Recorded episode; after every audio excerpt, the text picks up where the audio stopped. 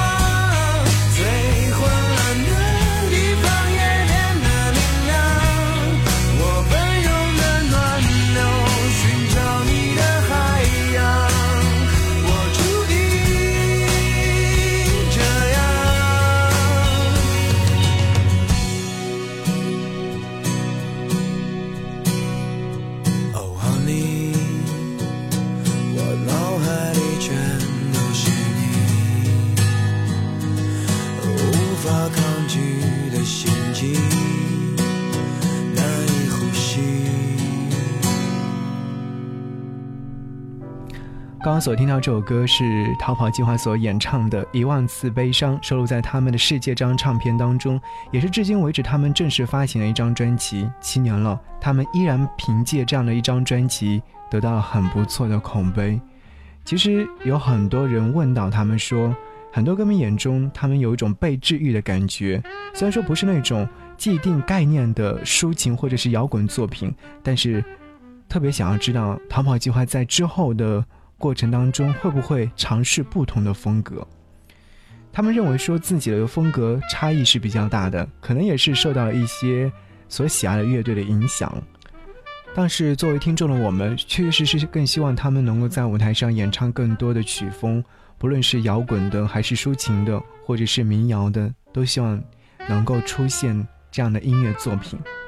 在刚刚听到这样一首歌曲当中，这首刚柔并济的感染力是一览无余的。每一位站在歌手舞台上的音乐人，都是在个人领域有着是非常强硬的实力的。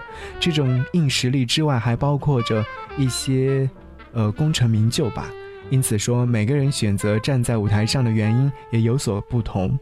而对于逃跑计划来说的话，目的非常纯粹。走出舒适圈，避免安逸生活状态对创作欲望的扼杀。所以说，这样的选择与乐团成员真实生活当中的性情是相契的。我前两天看到一个热搜说，逃跑计划穿着 Zara、H&M 这些，嗯，比较便宜的品牌的衣服就上了歌手，真的是非常的大胆。其实我想说，好音乐或者是好的一个乐队、好的一个艺人，跟他穿着是什么品牌无关，只要穿的舒适、穿的好看就行。回头来想，我们有很多人生当中的一些事情都值得我们去努力和奋斗。就像我们一直在听到的《逃跑计划》的这首歌曲《夜空中最亮的星》。其实，《逃跑计划》他们本身是热爱生活的，音乐只是情绪的宣泄的窗口，生活本身对他们而言才是最重要的。他们的摇滚没有浅层停留于音乐的外形，而是内化到了生活的态度：自由不妥协。曾经就有人评价逃跑计划说，这个乐队的作品延续了摇滚乐的一贯的反骨精神。可是我觉得这样的说法并不全面。逃跑计划的作品某种意义上是打开了摇滚乐向阳的窗户。毛川曾经在舞台上说过：“我们每个人，不管你喜欢什么，坚定的喜欢它，坚定的走下去，一定会有天见到光明的。所以每一颗眼泪是一万道光，是最昏暗的地方也变得非常的明亮。”一起来听到这样一首歌吧。节目之外，如果说想来跟我唠嗑，可以在微信上搜寻“不只是声音”，回复“悄悄话”就可以。下期见，拜拜。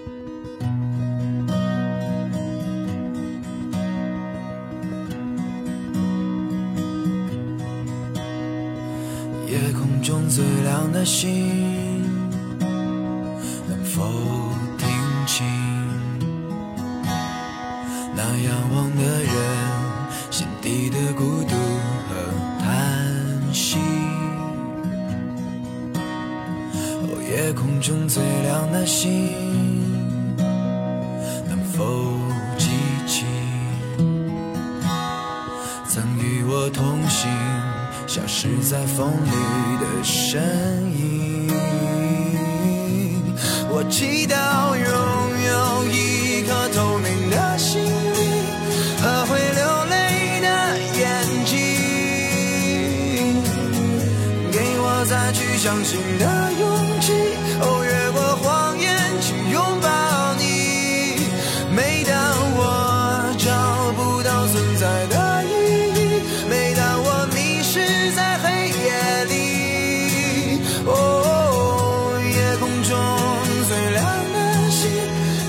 指引我靠近你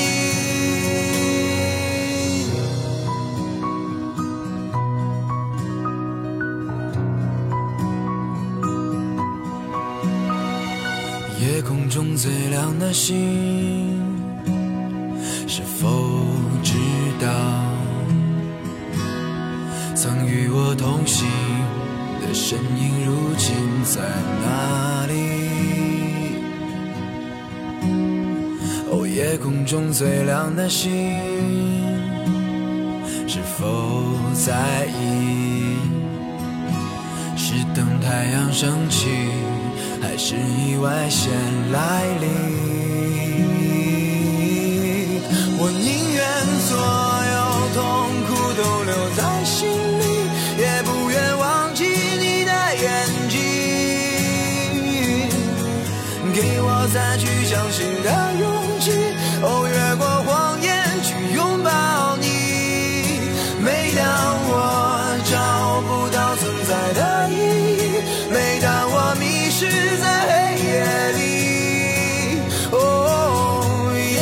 夜